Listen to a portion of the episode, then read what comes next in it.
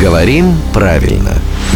Здравствуйте, Володя. Доброе утро, Рубен. В преддверии Международного женского дня мы приготовили для вас такой немного смелый вопрос. Но он смелый и одновременно с этим с историческим подтекстом. К слову о подтексте, я бы сказал, с историческим начесом. Да, что ж Ева, давай. такое-то?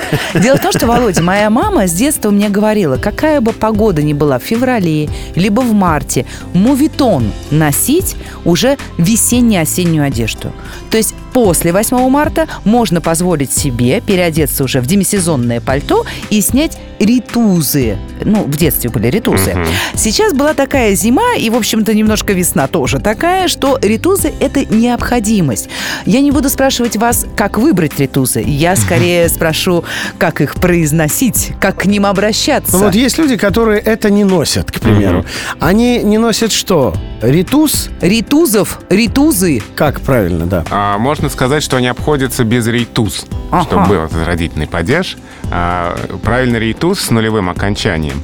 Но что интересно, как только они становятся уменьшительно-ласкательными, Ритузиками. рейтузиками, то тогда обходиться без рейтузиков. А. Откуда они взялись в русском языке? Откуда? Из немецкого. Мгм. А буквально штаны для верховой езды. Вот. А, ты А. говоришь, стыдоба носить ритузы. Так. Ты гардемарин, может быть. Так что это самое, что ни на есть боевая одежда. Мушкетер. Да. А, теперь я Д'Артаньян. Да, те- теперь можно и в ритузах походить. Как раз вот весна начинается, можно теперь и о ритузах вспомнить.